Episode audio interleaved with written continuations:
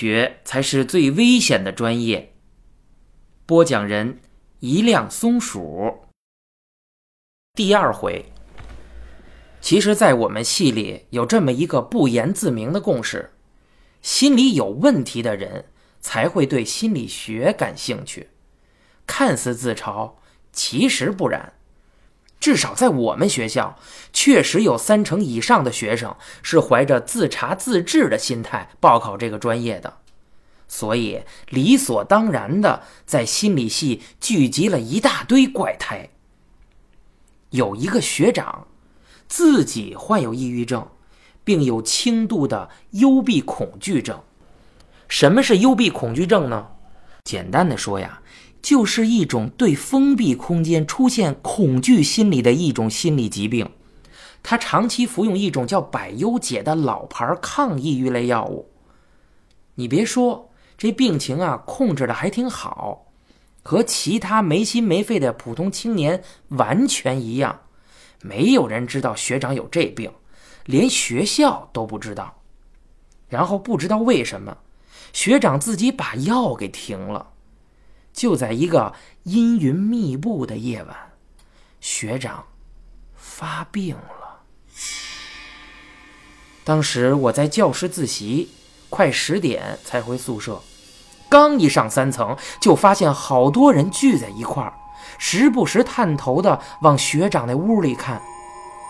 我拉着我们班一个人问问到底是怎么回事他说道：“哎，学长犯病了。”大家做临床观察呢，我一听就急了，因为学长平时人很热心呀，对我都不错呀，我就扒拉开人群往里边钻，看见学长坐在床沿面带微笑，他看着我，下颚上扬，眼睛里啊映出一层薄薄的光他热情地向我招手，说道：“啊，唱一个甜蜜蜜呀。”我不明白怎么回事儿，他同屋的人告诉我，他已经连续唱《甜蜜蜜》一个晚上了，饭也没吃。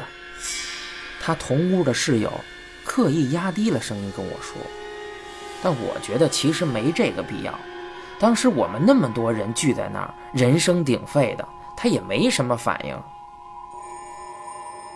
果真，学长一边自己唱。还一边用旧社会八大胡同揽客的姿势招呼我也唱，说我唱的好听，就喜欢听我唱。本人不才，是系里卡拉 OK 比赛的第一名。唉，虽然我们这么多人都是学心理学的，但那都是纸上谈兵啊！突然碰到身边的人出现这种事儿，谁都不知道该怎么办。只是大概能判断出他是出现了精神方面的问题。直觉告诉我，最好顺着他的意思做。我坐在学长身边，开始唱《甜蜜蜜》。我唱歌，学长啊就特别高兴的给我打拍子，但是根本没拍在重拍上。当时没觉得什么，后来才觉得很蹊跷。学长钢琴九级，怎么可能拍不到节奏上呢？我一直唱，学长一直笑着给我打拍子，那种笑容说不上假，但是看久了，真觉得心中发毛，不自在。我大概唱了有十多遍，学长还没听厌。就在我嗓子都快哑了的时候，团委负责学生工作的老师来了。班级那辅导老师也来了。要说学长他们班的辅导老师也是个猛人，本来学教育学的，后来转心理，女博士后，经常上电视节目。他一来，一看学长这样子，立刻就大喊一声：“你是谁？”学长当时笑容就凝固了。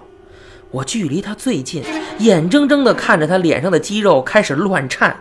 他明明坐在床上，却硬生生地营造出坐在手扶拖拉机上的效果，这肯定不可能是自主控制的，谁也没这本事啊！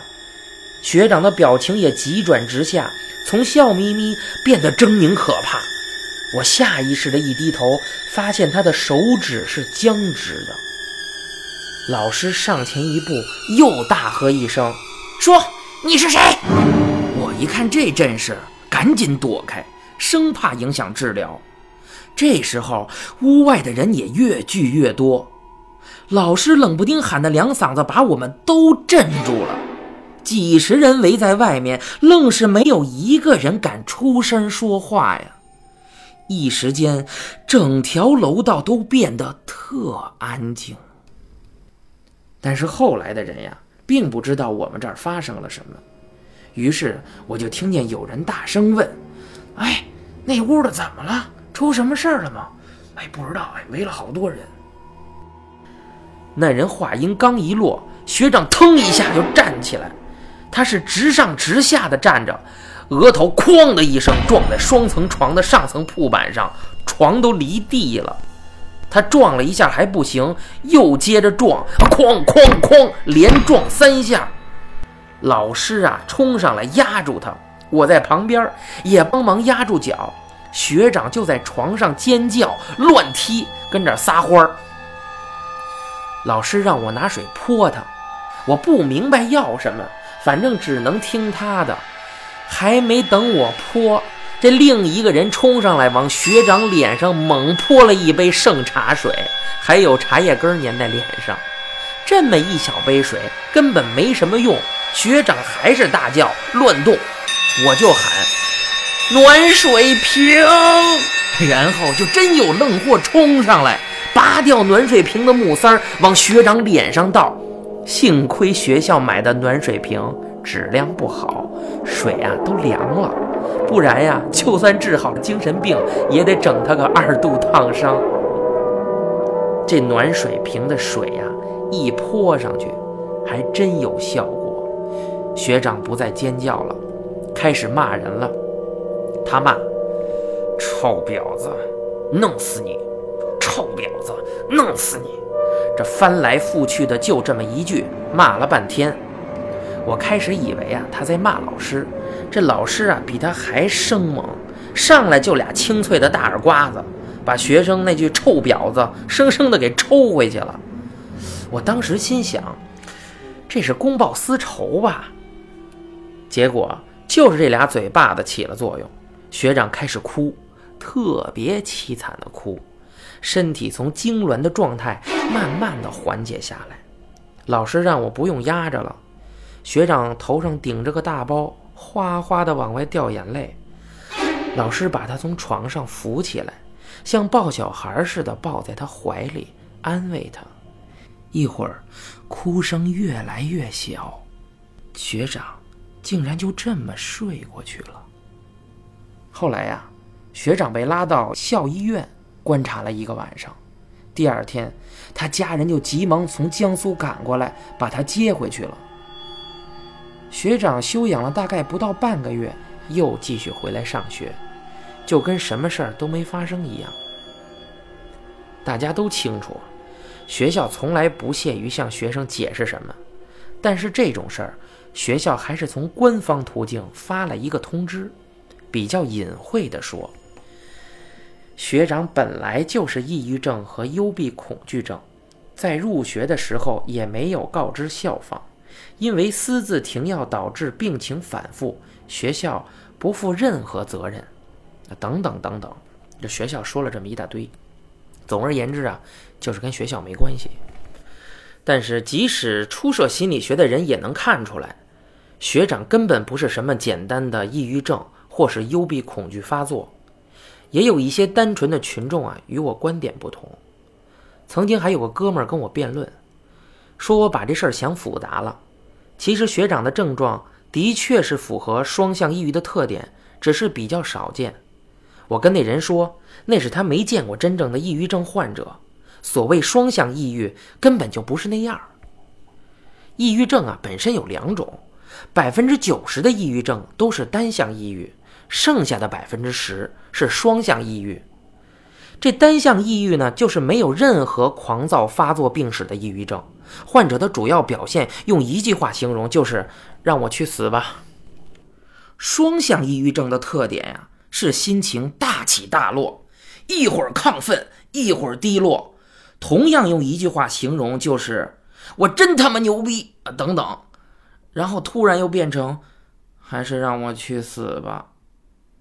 这里说的亢奋呀，绝不是类似学长那种泼妇骂街的行为。而是指思维变得敏捷，情绪高昂，感觉全世界的女人任我泡，全世界的钞票任我挣的这个意思。幽闭恐惧症啊，就更别提了。最显著的症状应该是有强烈的恐惧感。显然，学长也不是这种情况。基于学长的整体表现，如果硬要用心理学知识解释。我觉得其实更像是癔症，但是学校啊却只字不提，这正是奇怪的地方。师姐说我太过于牵强附会了，她没有点名，但是我知道她是什么意思。我总有一种感觉啊，觉得这个学长的案例和前面说的那个高考男生有些共通的地方。我知道。师姐说的对，有很多精神障碍的发病表现都差不多。我不应该用我的这点浅薄的专业知识瞎做判断，可有时候直觉总是牵着你往那个玄而又玄的巧合里走。我记得我的中学数学老师说过一句箴言，是这么说的：“假设之上的假设没有意义。”显然啊，这句话也可以套用在这里，在道听途说之上推测，同样没有什么意义。在这事儿发生一年后，我和学生会宣传部的几个人，还有那个团委管学生事务的老师，趁着年底有经费，一起公款吃喝，无意间提起这事儿。团委老师是本校学生，研究生留校做老师，所以呀，对学校特别了解。跟我们也就差个四五岁，所以聊开了，根本不顾忌。他跟我们说：“你们那个学长发病当天呀，去过养殖场。”我们说那养殖场啊，不是真正的农场，而是综合办公楼顶层的一个办公室。我们在那里养的一些实验用的什么小白鼠、青蛙之类的。心理系的学生啊，要安排照顾实验用的小动物，分娩的时候还要助产。当天呀，就是学长当班儿和他同班次的同学翘班没去，他就一个人去了。他中午去喂老鼠，不小心把自己锁在放饲料的小房间里，还没带手机，在里面整整关了四个多小时，直到有老师去取东西，才把他放出来。他从养殖场里出来的时候就不对头了，我在心里边想，原来是这样啊！这一下子我算弄明白了学校的思路了。要是这么说，的确是有了幽闭恐惧症发作的条件，只是这种病不是给了条件就必然发生的，就好像一男一女共处一室，也许呀彼此蠢蠢欲动。但并不是非上床不可呀，更何况学长只是有轻微的幽闭恐惧，根本不至于变成晚上那样啊。